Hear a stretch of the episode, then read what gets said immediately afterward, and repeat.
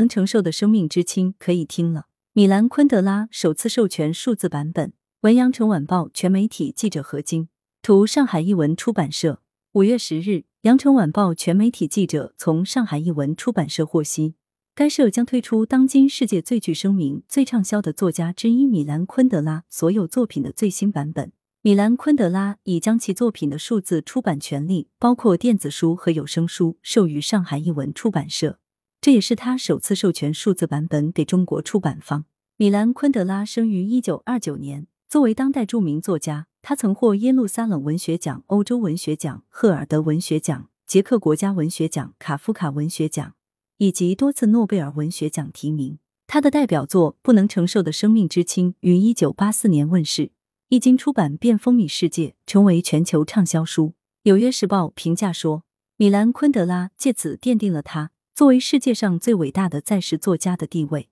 据统计。有超过三十个国家出版了不同语种的《不能承受的生命之轻》。二零零三年，上海译文出版社正式引进出版了简体中文版《不能承受的生命之轻》，由法语翻译家许军翻译。这本书影响了几代中国学青年，莫言、王安忆、毕飞宇、徐则臣、张悦然、梁文道等作家评论家都曾书写或谈论过昆德拉作品对自己的影响。五月十日起，《不能承受的生命之轻》，玩笑无知。慢小说的艺术将作为首批上架的代表作，登录电子书平台 Kindle，得到微信读书、掌阅、QQ 阅读、知乎、起点读书。不能承受的生命之轻有声版将登录喜马拉雅、微信读书、三联中读、懒人畅听以及小鹅通译文有声店铺。上海译文出版社相关负责人介绍，为了给读者提供更多的附加值服务，在打造《不能承受的生命之轻》有声版时。邀请到了人气演播王明君朗读演绎，